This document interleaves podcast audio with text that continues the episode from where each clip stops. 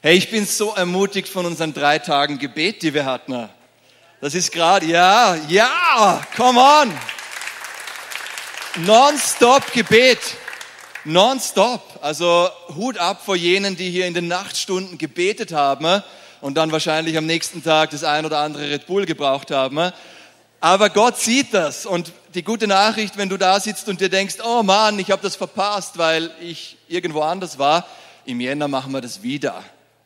Und wer weiß, wie oft wir das noch machen, weil wir sind ziemlich auf den Guster gekommen, ähm, Jesus zu suchen, ganz bewusst ihn am Anfang des Jahres, also wir denken so in Schuljahren, einfach weil sich viel von unserem Leben danach orientiert, ihn ganz bewusst da zu suchen, weil er nicht unser letzter Ausweg ist oder Gebet nicht unser letzter Ausweg ist, sondern unsere erste Antwort auf das, was er für uns vorbereitet hat. Eben. Äh, wir befinden uns mitten in einer Predigtserie. Daya hat letzte Woche fortgesetzt und ich werde heute den dritten Teil predigen. Die Serie heißt Herrlich menschlich. Und wenn du die letzten zwei Predigten verpasst hast, dann natürlich die Einladung, hör sie dir doch nach. Denn wir alle sind Menschen. Amen. Aber die gute Nachricht ist, da ist auch Herrliches, da ist Göttliches, das in unser Leben hineinkommt, wenn wir mit Jesus unterwegs sind.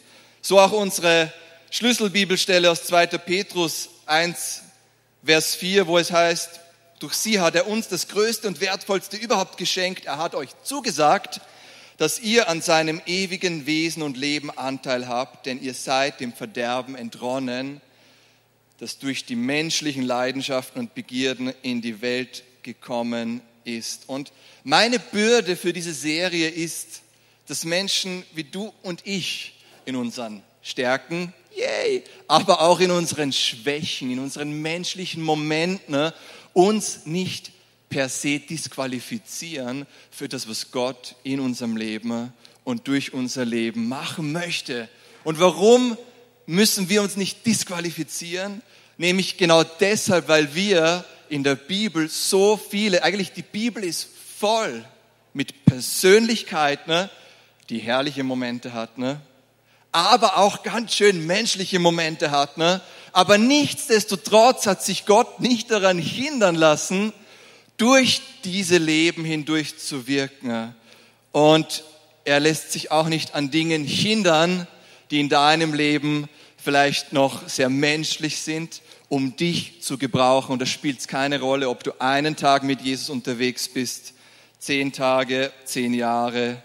Ähm, er möchte, dass du ein Segen bist und ermutigt bist von den Geschichten, zu der wir gleich eine ganz besondere oder eine ganz besondere Person uns ansehen werden. Das ist eine Teil meiner Bürde für diese Serie. Der andere Teil der Bürde für mich ist aber auch, dass, ähm, dass wir unsere Wahrnehmung schärfen. Und da möchte ich sagen, gerade im Blick auf die letzten Jahre, wo vielleicht auch du in deiner Beobachtung der christlichen Welt wahrnehmen musstest, dass auch der ein oder andere geistliche Leiter oder Leiterin im Glauben entweder gefallen ist oder wo auch Skandale ans Tageslicht gekommen sind, und dann höre ich immer wieder so ein bisschen diese Fragestellung oder diese Verwunderung, was, wie konnte das ihm oder ihr passieren?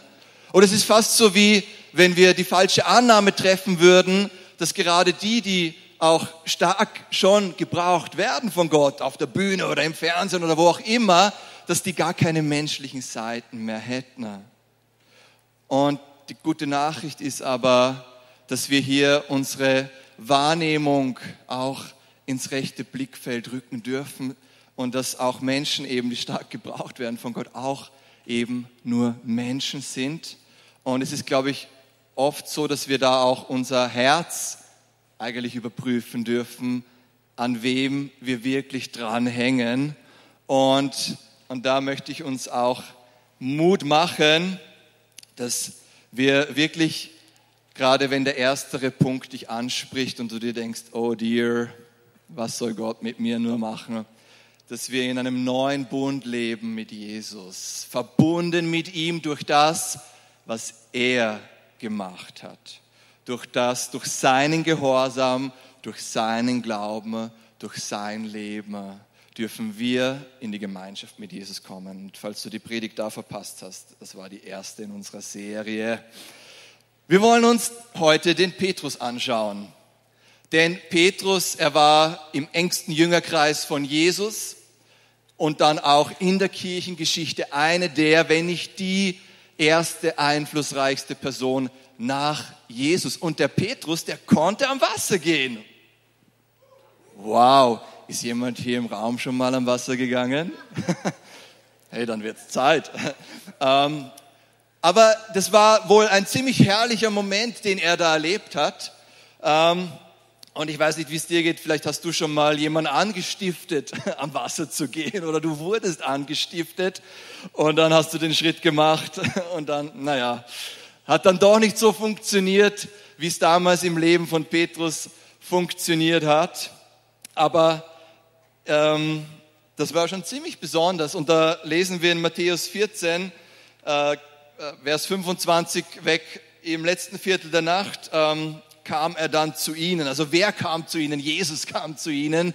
Die waren mitten im Sturm, die Jünger, und dabei zu ersaufen. Ja? Äh, auf jeden Fall ging er über den See. Da, da, da, zwischen drei und sechs Uhr in der Früh. Und als die Jünger ihn auf dem Wasser gehen sahen, schrien sie vor Entsetzen auf. Es ist ein Gespenst. Ich meine, weiß nicht, was sie da wie stark die Angst da gewesen sein muss bei ihnen, aber sie sahen ein Gespenst. Und dann geht's weiter. Sofort rief er ihnen zu, erschreckt nicht, ich bin's, habt keine Angst. Hier ist es sofort ein schönes Schlüsselwort. Jesus, er lässt sie nicht im Dunkeln tappen. Er reagiert auf ihre ähm, Besorgtheit. Aber dann Petrus, voller Imbrunst, er wagt es und sagte, Herr, wenn du es bist, dann befehl mir auf dem Wasser zu dir zu kommen. Wenn du es bist, ähm, spulen wir doch mal zurück. Ich meine, äh, ich bin's, hab keine Angst. Das ist Jesus, oder? Der zu den Jüngern spricht und dann Petrus, Herr, wenn du es bist. Ich frage mich, was für ein Gesichtsausdruck Jesus in diesem Moment ähm, gehabt haben muss. Er hat doch gerade gesagt, ich bin's, habt keine Angst. Oh Mann, Petrus. Auf jeden Fall irgendwie eine menschliche Reaktion von Petrus, oder? Weil Jesus hat sich ja gerade ähm, erkenntlich gezeigt oder gemacht. Na gut, es geht weiter. Komm, sagte Jesus. Komm. Und da stieg Petrus aus dem Boot und ging auf dem Wasser auf Jesus zu. Und ich kann mir das so bildlich vorstellen, die Jünger sitzen im Boot, ähm, durchaus ein bisschen auch durchgenässt, weil einfach der Wind so stark war und die Wellen ins Boot geschlagen haben. Und dann kommt Jesus, alle haben die mega Panik, das ist ein Gespenst. Jesus sagt, ich bin es, habt keine Angst. Und dann der Petrus krempelt die Ärmel hoch, so, hey Jungs, geht mal zur Seite. Ich regel das. Ich regel das hier hey Jesus, wenn du es bist, dann befiehl mir auf dem Wasser zu gehen. Und dann sagt Jesus, komm. Und Petrus denkt sich, oh nein, damit habe ich nicht gerechnet, dass er jetzt komm sagt. Und er möchte sich am liebsten wieder verkriechen. Und die anderen Jünger lachen. Also ist halt so ein bisschen mein bildhaftes Gedächtnis. Und dann aber, er kommt nicht drum herum um die Situation und er fängt an, auf dem Wasser zu gehen. Ein ziemlich herrlicher Moment, oder? Wie gesagt, wenn es jemanden gibt, der schon mal auf dem Wasser gegangen ist, kommt es zu mir. Ähm, dann können wir die Story auch von äh, hier vorne aus erzählen. Aber es bleibt nicht beim herrlichen Moment, leider. Denn als er merkte, wie stark der Wind war, bekam er es mit der Angst zu tun. Er fing an zu sinken und schrie, Herr, rette mich.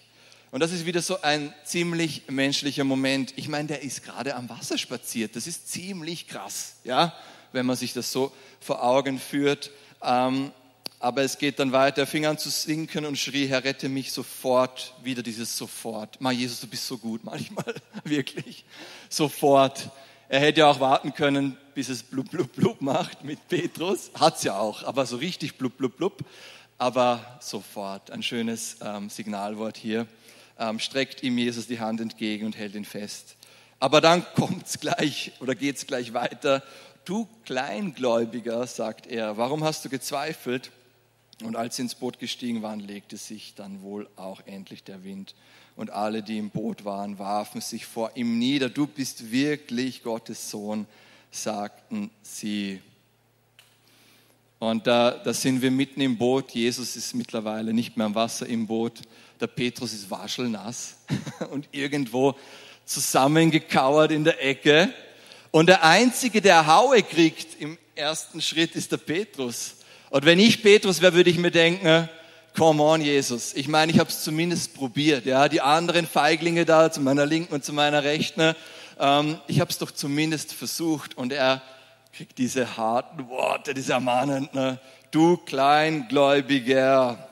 Ähm, kann sich irgendjemand mit Petrus identifizieren? Die Pamela, gibt es sonst noch jemanden? So, ähm, eine Gruppe von Menschen, oder vielleicht hilft dir dein Ehepartner, dich mit Petrus zu identifizieren. ähm, so das falsche Wort oder auch manchmal schneller zu handeln, als wie ähm, ja, zu denken oder zu reflektieren. Gibt es irgendwen, also ich kann mich da durchaus immer wieder ähm, auch mit dem Petrus äh, identifizieren. Ansonsten ja, fragt die Esther. Äh, aber ich kann mir gut vorstellen, dass sich Petrus gedacht hat, eins ist klar, ich werde nie wieder was sagen. Ich werde nie wieder, weil, come on, ich meine, ich habe es gewagt und dann bin ich trotzdem der Blöde. Naja, es geht weiter in Kapitel, äh, im nächsten Kapitel, äh, in Kapitel 15, äh, andere Szene. Da bat ihn Petrus, erkläre uns doch, also wieder Petrus, er kann eh seinen Mund nicht halten, ne? er macht sich zum Sprecher für die Gruppe. Ähm, erklär uns doch, Jesus, was du mit deinem Bild vorhin meintest. Ähm, und dann Jesus antwortet ihm, hast du das auch nicht begriffen? Also ganz ehrlich, das würde jetzt meine Gefühle verletzen. Ich weiß nicht, wie es dir geht. Also wenn ich Petrus wäre, das ist so wie, wenn Jesus sagen würde, also ich weiß, er hat es nicht gesagt, er hat gesagt, ähm, hast du das auch nicht begriffen? Aber es ist wie so, Petrus, bist du noch immer so ein Dummkopf? Checkst du es noch immer nicht so? Und ich weiß, da geht mir die Fantasie durch, aber hast du das auch schon mal erlebt, dass da manchmal so die Gedankenspiele anfangen, du sagst etwas und es stößt auf Granit, also auf Unverständnis und dann fängst du so an, die Gedanken des anderen zu lesen und ja, denkst so allerlei hinein in die Szene. Äh, aber ich kann mir vorstellen, Petrus, der hat schon einiges einstecken müssen. Ähm, und auch das war wieder so ein äh, ja, menschlicher Moment. Äh, es geht weiter in Kapitel 16. Wir machen einen Sprung. Als Jesus in das Gebiet von Caesarea Philippi kam, fragte er seine Jünger, für wen halten die Leute eigentlich den Menschensohn? Einige halten dich für Johannes den Täufer, antworteten sie, andere für Elia und wieder andere für Jeremia oder einen der alten Propheten. Johannes der Täufer? Hä? Also ich würde mich gerne in Jesus hineinversetzen in dem Moment, weil ähm, Johannes, ich meine, der hat mich doch getauft. Wie kommen die in aller Welt auf diese Idee, dass, ähm, dass Jesus Johannes der Täufer ist? Ich meine, ich bin im Taufbecken oder im, im Jordan gestanden, mir gegenüber Johannes der Täufer. Wie auch immer, Jesus hatte so ähm, einiges an auch menschlichen Momenten ne, zu, zu verkraften. Aber dann geht's weiter. Es bleibt nicht hier äh, in Vers 15, eben Kapitel 16. Und ihr, fragte Jesus weiter. Für wen haltet ihr mich? Und dann kommt dieser Moment, weil dieser Petrus-Moment, der eben seine Klappe nicht halten kann, und er platzt heraus. Jesus, du bist der Messias, der Sohn des Allerhöchsten oder der Sohn des lebendigen Gottes. Und das ist wieder so ein, ein herrlicher Moment, der hier ähm, durchblitzen darf, den Jesus dann sogar bestätigt, wenn wir weiterlesen. Darauf sagte Jesus zu ihm, wie glücklich bist du, Simon, Bar Jona. Denn das hat dir mein Vater im Himmel offenbart. Von einem Menschen konntest du das gerade nicht haben. Ne? Und ganz ehrlich, wenn ich mir deine Aussagen der letzten Wochen anschaue, dann bin ich gerade erstaunt über dich, lieber Petrus. Ähm, aber ja, das war jetzt so eine kleine in Klammer äh, Deutung von mir. Deshalb sage ich dir jetzt, du bist Petrus. Wow, was für ein Zuspruch, der hier kommt. Und auf diesen Felsen werde ich meine Gemeinde bauen und keine Todesmacht wird sie jemals vernichten. Ich werde dir die Schlüssel zu dem Reich geben, in dem der Himmel regiert. Was du auf der Erde bindest, wird im Himmel gebunden sein. Was du auf der Erde löst, das wird im Himmel gelöst sein.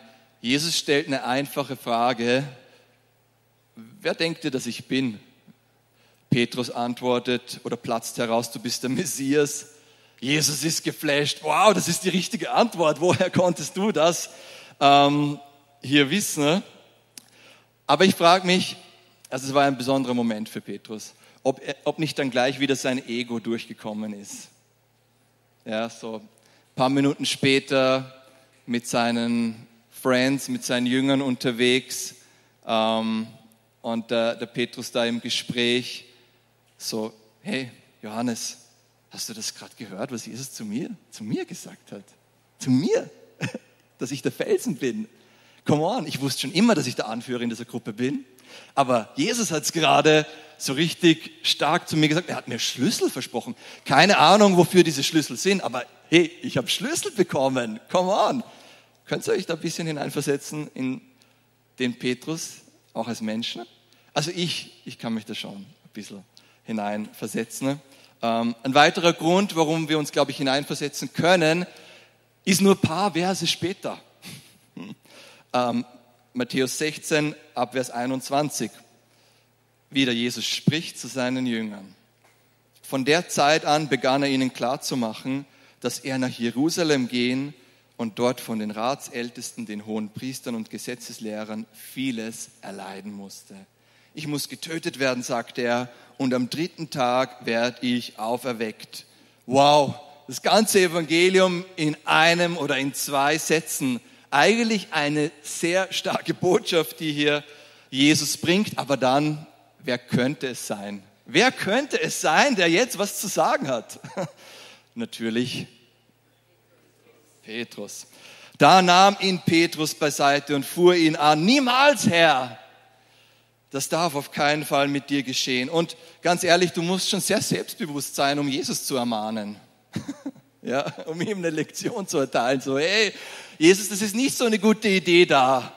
Ähm, und er hatte ja gerade vorher einen Herrlichkeitsmoment, unser lieber Petrus. Aber hier blitzt dann wieder das Menschliche bei ihm durch und boah, ich weiß gar nicht, ob ich den, den nächsten Vers uns vorlesen kann.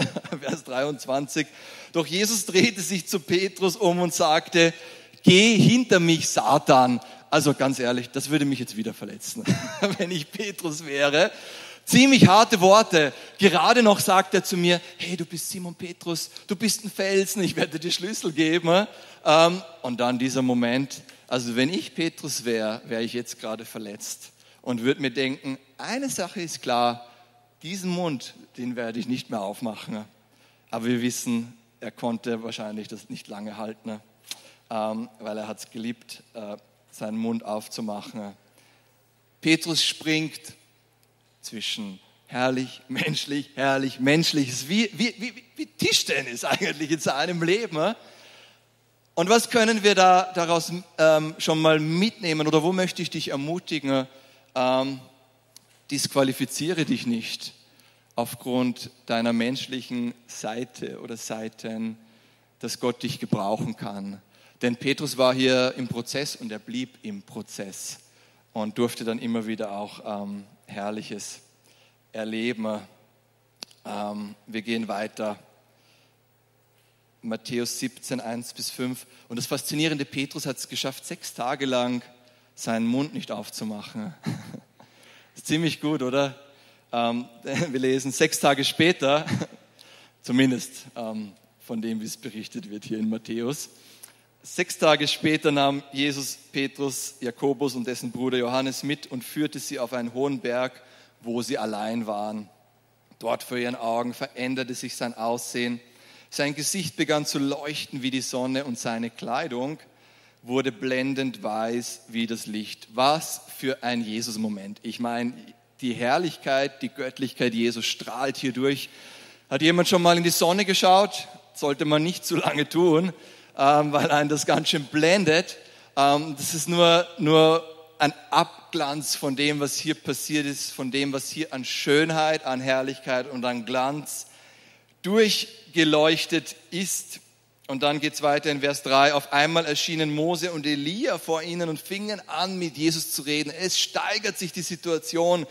Mose, der 1400 Jahre tot war, taucht auf der Bildfläche auf. Elia, der 800 Jahre tot war, ist auf einmal mitten im Geschehen. Was für ein Moment. Und ich, ich frage mich, wo der, der Petrus war, ähm, also vorher war, ähm, als er diese sechs Tage ruhig war. Auf jeden Fall hat ihn Jesus hier mit auf seine Spezialmission genommen, denn hier war ähm, waren nicht alle mit dabei. Ähm, und dann, dann kommt es, dann kommt es in Vers 4. Achtung, Achtung ähm, auf die nächsten Worte, nämlich von Petrus. Herr, wie gut, dass wir hier sind, rief Petrus da. Wenn du willst, werde ich hier drei Hütten bauen. Eine für dich, eine für Mose und eine für Elia. Wer hat ihn bitte was gefragt gerade? Wer hat gerade Petrus gefragt? Niemand hat ihm eine Frage gestellt. Aber natürlich, Petrus, er redet und er macht einen so dummen Vorschlag eigentlich. Ähm, wir werden dann gleich sehen, warum dieser Vorschlag, den er da macht, so dumm ist. Ja? So nach dem Motto, hey Jesus, äh, lass uns, keine Ahnung, ähm, wie so drei Domina äh, Denominationen oder Konfessionen machen. Eine, wo Jesus eine Hütte bekommt, eine, wo der Mose eine bekommt, eine, wo der Elia bekommt. Aber das war eigentlich so dumm, was er da gesagt hat. Ähm, und wir sehen gleich warum, weil während er noch redete, während er noch redete, Vers 5, fiel der Schatten einer lichten Wolke auf sie und aus der Wolke sagte eine Stimme, eben, das ist mein geliebter Sohn. Also der Vater unterbricht Petrus. So, hey, come on, so Petrus, du ruinierst gerade den Moment. Ähm, hier ist was ganz anderes gerade wichtig, als Hütten zu bauen, ja. Ähm, und keiner hat dich gefragt so nebenbei, lieber Petrus, aber ja, ich übertöne dich mal, ja. Der Himmel geht auf, die Stimme des Vaters kommt jetzt kommt endlich das Wichtige in diesem äh, Moment hinein, nämlich, dass hier der geliebte Sohn ähm, offenbar geworden ist. An ihm habe ich Freude, hört auf ihn. Ähm, ja, ein menschlicher Moment von Petrus, oder? Wir hüpfen weiter. Ich habe noch ein paar für euch. Ähm, ein Sprung ins Johannesevangelium. Jesus ist dabei, Füße zu waschen. Und natürlich ähm, schafft es auch hier der Petrus äh, nicht seinen Mund zu halten in diesem besonderen Gottesdienstmoment. Einer muss natürlich reden. Und das ist der Petrus. Johannes 13, Vers äh, 3. Jesus aber wusste, dass der Vater ihm uneingeschränkte Macht über alles gegeben hatte und dass er von Gott gekommen war und bald wieder zu Gott zurückkehren würde. Er stand also vom Tisch auf, zog die Oberkleidung aus und band sich ein Leinentuch um. Dann goss er Wasser in eine Schüssel und begann den Jüngern die Füße zu waschen und mit dem Tuch abzutrocknen, das er um sich herum gebunden hatte. Als er zu Simon Petrus kam, sagte, die, sagte dieser, Herr, du wäschst mir die Füße. Herr, du wäschst mir die Füße. Und, und ich kann mir so Jesus irgendwie so vorstellen, so, ähm, ja, ich meine, ich habe mein Obergewand ausgezogen, ich habe mein Handtuch umgebunden. Du bist gerade der siebte in der Reihe. Ja, ich habe vor, dir die Füße zu waschen. Aber wieder, keiner fragt ihn ähm, eigentlich um seine Meinung. Aber Jesus äh, gibt seine Meinung in, einer, ähm, in Form einer Frage preis. Äh, und es geht dann weiter. Äh, Jesus erwiderte ihm, was ich tue, verstehst du jetzt nicht, du wirst es aber später begreifen. Nie und nimmer, also Petrus, er steigert's. Nie und nimmer äh, wäschst du mir die Füße, widersetzte sich Petrus. Und dann kommt so die, die, ähm, die klare, wie sagt man so schön, die klare Botschaft von Jesus. Wenn ich sie dir nicht wasche, gehörst du nicht zu mir. Ah, okay, dann Herr, wasch mir nicht nur die Füße, sondern auch die Hände und den Kopf. Also am besten schütt alles drüber über mich, ja, ähm, weil jetzt habe ich es gecheckt. Und ich, ich finde das so witzig. Ich finde das so witzig, ähm, und wieder einen so schönen, eigentlich menschlichen Moment. Habt ihr noch Kraft für einen menschlichen Moment überhaupt? Ja. Es kommt dann auch noch ein herrlicher Moment, aber ich dachte mir, ja, wir bauen ein paar menschliche ein. Äh, letztes Abendmahl. Also der, der, der Weg zum Kreuz ist nahe. Ähm, und eigentlich ähnlicher Kontext wie, wie die Fußwaschung, die auch ganz zum Schluss äh, stattgefunden hat. Aber wieder im Matthäus-Evangelium, Kapitel 26 ab Vers 31. In dieser Nacht werdet ihr mich alle verlassen. Eine starke Ansage von Jesus. Denn es steht geschrieben, ich werde den Hirten erschlagen und die Schafe werden sich zerstreuen. Aber nach meiner Auferstehung werde ich euch nach Galiläa vorausgehen. Das sagte Petrus, den übrigens niemand um seine Meinung gerade gefragt hat, aber es ist halt Petrus. ja, ähm, das sagte er. Und wenn alle dich im Stich lassen, ich niemals. Zuerst mal Petrus, wer hat dich um deine Meinung gerade gefragt? Wurscht, das kennen wir schon, dass der Petrus dazu neigt, herauszuplatzen. Ne? Aber nicht nur das, er, er macht ein unfassbar starkes Bekenntnis, wo wir dann später sehen werden, ähm, dass da nicht viel Substanz dahinter war. Ähm, und er steigert es. Ich versichere dir, erwiderte Jesus, noch heute Nacht, bevor der Hahn kräht, wirst du mich dreimal verleugnen. Also Jesus ist dabei, den Petrus da aus seiner Wolke ein bisschen in Realitäten wieder hineinzuführen. Aber Petrus, er, er holt nochmal, noch voll aus und schaufelt sich damit sein Grab noch tiefer. Ähm, Vers 35, nein, erklärte Petrus, und wenn ich mit dir sterben müsste, niemals werde ich dich verleugnen. Autsch. Ein ziemlich menschlicher Moment. Hast du Jesus auch schon mal versprochen, eine bestimmte Sünde oder bestimmte Reaktion, die du gern in deinem Leben zeigst, nicht wieder zu wiederholen? Und dann hast du es gemacht. Aber hier haben wir Petrus im Höhepunkt des Dienstes von Jesus, der sich hier sein Grab tiefer schaufelt, weil wir wissen, er verleugnet ihn. Und es trifft genau das ein, was Jesus ihm vorhergesagt hat. Und dann später also nach der Auferstehung, finden wir Jesus und Petrus wieder und Jesus stellt dem Petrus dreimal diese Frage, liebst du mich? Da, wo ihn Petrus so kläglich verleumdet hat. Und es ist so spannend, weil wir uns da allerlei Frage stellen können, warum fragt er ihn dreimal, ähm, liebst du mich, liebst du mich, liebst du mich? War sich Jesus darin unsicher, ob der Petrus ihn wieder lieben wird oder lieben kann? Ich glaube, Jesus hat das so oft gefragt, bis der Petrus endlich verstanden hatte, dass er ihn liebt. Aber auch so weit verstanden hatte, dass seine Liebe, also die Liebe von Petrus, sowieso immer nur ein, ein Schatten oder eine, eine Spiegelung sein wird von der Liebe, von der perfekten Liebe, der eigentlich, mit der Jesus ihn geliebt hat, bis zum Schluss und darüber hinaus. Und er stellt den Petrus wieder her und macht ihm eigentlich damit auch deutlich, dass es nicht um Petrus eigentlich geht, um ihn geht, sondern dass es um Jesus geht. Und dass auch er, Jesus, ihn zuerst geliebt hat.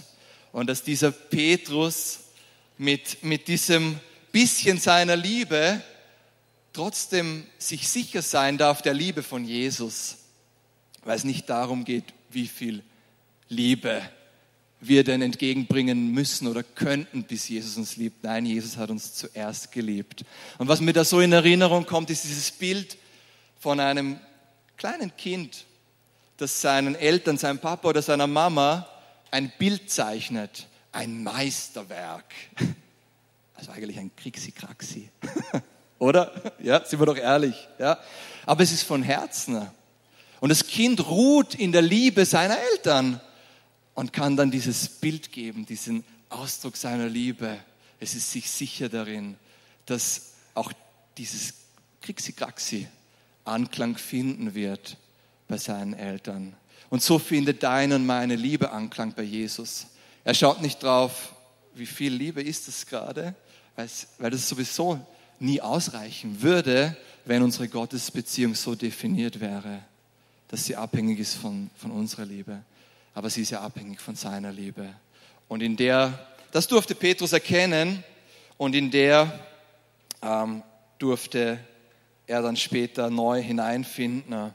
Aber wir gehen wieder zurück zu dieser Nacht, wo Jesus verraten worden ist oder wo Jesus mit seinen Jüngern zusammensitzt, Lukas 22, 31. Dann sagte der Herr, Simon, Simon, der Satan hat euch haben wollen, um euch durchsieben zu können wie den Weizen. Doch ich habe für dich gebetet. Wie cool ist das eigentlich, dass Jesus für uns betet? Ja, ähm, das wird auch später dann noch aufgegriffen im Neuen Testament. Auf jeden Fall, dass du deinen Glauben nicht verlierst, wenn du also später umgekehrt und zurechtgekommen bist, stärke den Glauben deiner Brüder. Und Petrus hatte da einiges, ähm, wo er in eine Niederlage hineinkam und aber dann Jesus ihn wiederhergestellt hat. Deshalb möchte ich dir auch heute Morgen zusprechen, wo auch immer du gerade eine Niederlage siehst, vielleicht sogar eine fortwährende, eine sich wiederholende Niederlage. Es ist genau der Ort, wo dir Jesus heute begegnen möchte. Es ist genau der Ort, wo er dir zusprechen möchte und wo er mit Stärke, mit seiner Stärke, mit seiner Gnade reinkommen möchte. Nicht nur, dass dein Glaube wiederhergestellt ist, nein, auch um dann deine Brüder, deine Schwestern zu stärken, weil es eine andere Kraft hat genau da auch zu erzählen. Aber ist nicht spannend, warum, warum hat Satan, weil Jesus erwähnt hier Satan, den Teufel, warum hat Satan genau um diesen Kerl gefragt, um diesen Petrus, der offensichtlich ziemlich viel vermasselt hat? Warum genau den Petrus? Warum genau diesen Jüngerkreis? Warum nicht in dem Fall die Donnerbrüder oder den Johannes, den Jünger, den Jesus lieb hatte? So lesen wir es ja im Johannesevangelium. Nun, ich glaube, weil auch der Teufel wusste, dass eines Tages Petrus aufstehen würde. Aufstehen würde zu Pfingsten. Ein Fischermann, der herrliche und menschliche Momente hatte. Herrlich, menschlich, herrlich, menschlich. Aber der würde eines Tages aufstehen in der Kraft und Inspiration des Heiligen Geistes und eine Brandrede halten, eine Pfingstpredigt halten, wo am Ende 3000 Menschen, und das war erst der Anfang seines Dienstes, wenn man das so will, zum Glauben kommen würden. Der Teufel wusste das. Er sah auch dieses Potenzial, diesen Rohdiamanten, wenn man überhaupt einen Rohdiamanten sehen konnte bei Petrus. Aber Jesus sah tiefer hinein. Du und ich, wir sehen oft nur den Rohdiamanten, wenn überhaupt in unserem Leben. Wir sehen die menschlichen Seiten. Aber Jesus, also der sieht es auch. Aber er möchte mit Herrlichem, mit Göttlichem in dein Leben hineinkommen. Und er kann dich gebrauchen von der ersten Sekunde an, wo du mit ihm durchgestartet bist. Ich hatte vorher in der Gebets, äh, in der Lobpreiszeit so ein Bild von, ich habe so eine Person gesehen und es war wie so sinnbildlich für manche von uns. Ähm, diese Person saß auf ihrem Sessel, so wie in einem Gottesdienst und war mit von oben bis unten ausgerüstet mit Spezialausrüstung mit ähm, Schwimmweste und ähm, verschiedenen Werkzeugen und die war eigentlich bereit, eine, einen Rettungseinsatz durchzuführen. Da war alles dabei, aber die war am falschen Ort, nämlich nicht dort, wo Rettung, wo es Rettung braucht. Und wie oft ertappen wir uns, sind wir doch ehrlich dabei, dass wir sagen, naja, das und das muss sich noch verändern, bis mich Gott gebrauchen kann. Und wir sind eigentlich so, so wie diese Michelin-Figur, ähm, wir sind eigentlich schon Schwergewichter, können Bibelverse zitieren und, und haben schon tausend Predigten gehört, aber fühlen uns noch immer nicht qualifiziert, weil unser Blick immer noch um uns selbst letztlich kreist, weil wir auch mit dem Menschlichen, das uns begleitet, bis ans Ende unserer Tage, immer dorthin schauen, immer auf den Mangel schauen, anstatt auf das zu schauen, was eigentlich mit der ersten Sekunde unseres Glaubens an Jesus in unser Leben kam. nämlich diesem göttlichen Anteil, dieser Person Jesus Christus.